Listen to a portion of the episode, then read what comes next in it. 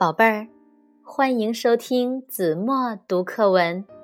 今天我要为大家读的是四年级上册第二十二课《地图上的发现》。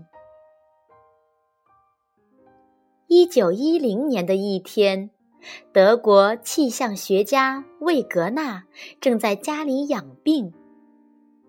他漫不经心地看着墙上的世界地图，突然，他发现了一个有趣的现象：南美洲东海岸的轮廓跟非洲西海岸线很吻合。经过仔细观察，他进一步发现。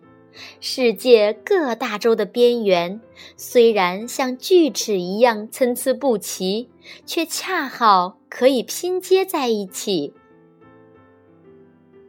魏格纳展开了进一步研究。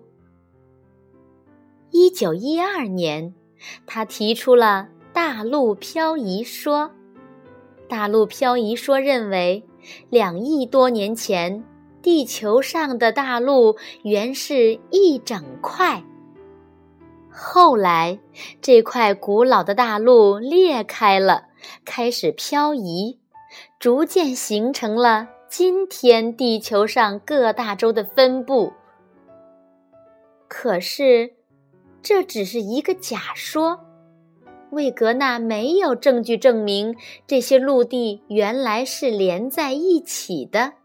许多人不接受大陆漂移说，为此，科学工作者进行了长期艰苦的考察工作。一九一三年，一个考察小组在南极洲找到了煤，这些煤块上显示出远古时代湿热环境下生长的植物的痕迹。这些植物怎么会出现在南极洲这个严寒的冰雪世界中呢？科学家们继续寻找。不久，他们又在那里发现了大量的动植物化石，这说明两亿年前南极洲并不在今天的位置上。也不是现在冰封雪盖的样子，而是一个适合生物生存的环境。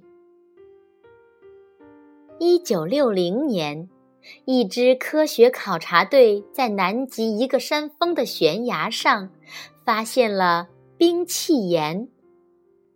冰气岩就是冰川携带的岩石，它上面有冰川移动时。留下的擦痕，科学家们发现，南极的冰碛岩和大洋洲、非洲发现的冰碛岩是完全相同的。它们上面的擦痕显示，它们全都来自同一大陆。这些发现都证明。现在地球上的几大洲在三亿年前是连在一起的，那时大部分地区都被冰雪覆盖着。后来，古老的大陆向北漂移，飘向赤道，天气也渐渐转暖，生长出茂密的森林，还出现了恐龙等动物。两亿年前，这块大陆分裂了，碎块逐渐漂移到现在的位置上，形成了南极洲、亚洲、美洲、大洋洲。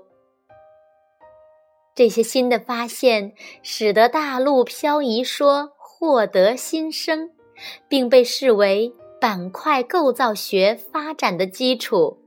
人们永远不会忘记魏格纳的观察和发现。好了，宝贝儿，感谢您收听子墨读课文，我们下期节目再见。